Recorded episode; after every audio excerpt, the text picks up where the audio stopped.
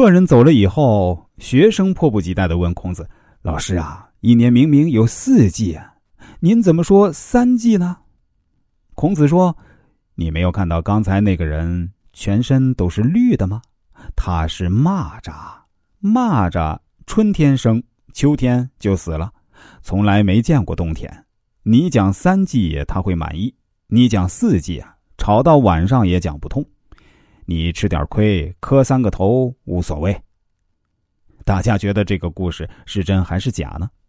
我希望大家不要说这是真的，也不要说这是假的。”因为真假跟我们一点关系也没有，我们要关心的是啊，这个故事对我们有什么启示？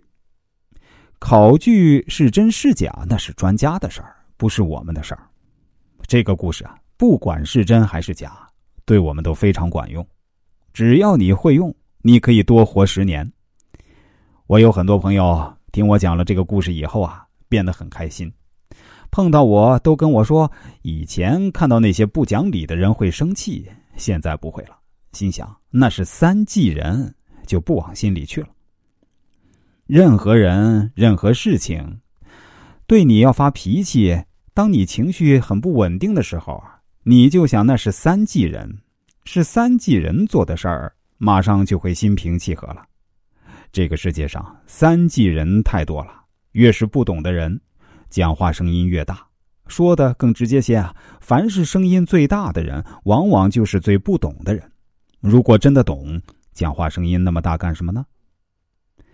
后来我们读庄子的话呀，才明白夏虫不可以语冰。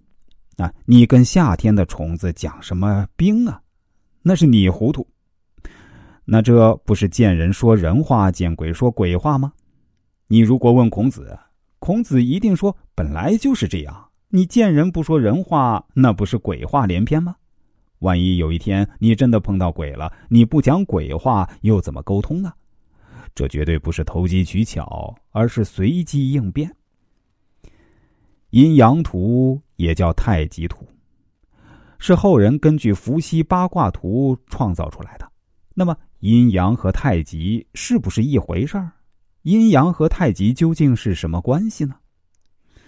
这里有一句话非常重要：阴阳都是太极变化而成的，阴阳离不开太极，太极也离不开阴阳。我们反反复复在讲这句话，就是因为啊，很多人把它看成不同的东西，说这是阴，那是阳，这很糟糕。阴中有阳，阳中有阴，阴极就是阳。阳极就是阴，它是同一个东西在不停的变化。我们中国人可以用一句话就把这么复杂的道理说清楚，这是高难度、困难的事情。有一句话叫做“一阴一阳之谓道”，一句话叫做“一分为二，二合为一”，一句话叫做“一就是二，二就是一”。这个“一就是二，二就是一”。要很小心的去理解，因为一就是二，并不是一等于二，这完全是不一样的意思啊。所以，最好的说法是一一一二，也是一也是二，这样就比较周全一点。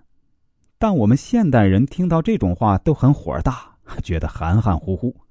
那么，请问大家，宇宙有哪点儿是清清楚楚的？谁能百分之百的告诉你明天一定出太阳？气象台有时候都会预报错。气象台预报明天温度很高，于是你穿很少就出去了，结果回来你感冒了，你怪谁？机器非常精密，人员非常认真，测量非常准确，所以一到紧要关头，气象台都告诉你明天晴，时多云，偶雨，你听了就会骂。但这能怪谁呢？因为啊，天气本来就是变化无常的。既然承认一切都是变化无常的，为什么还要求一定呢？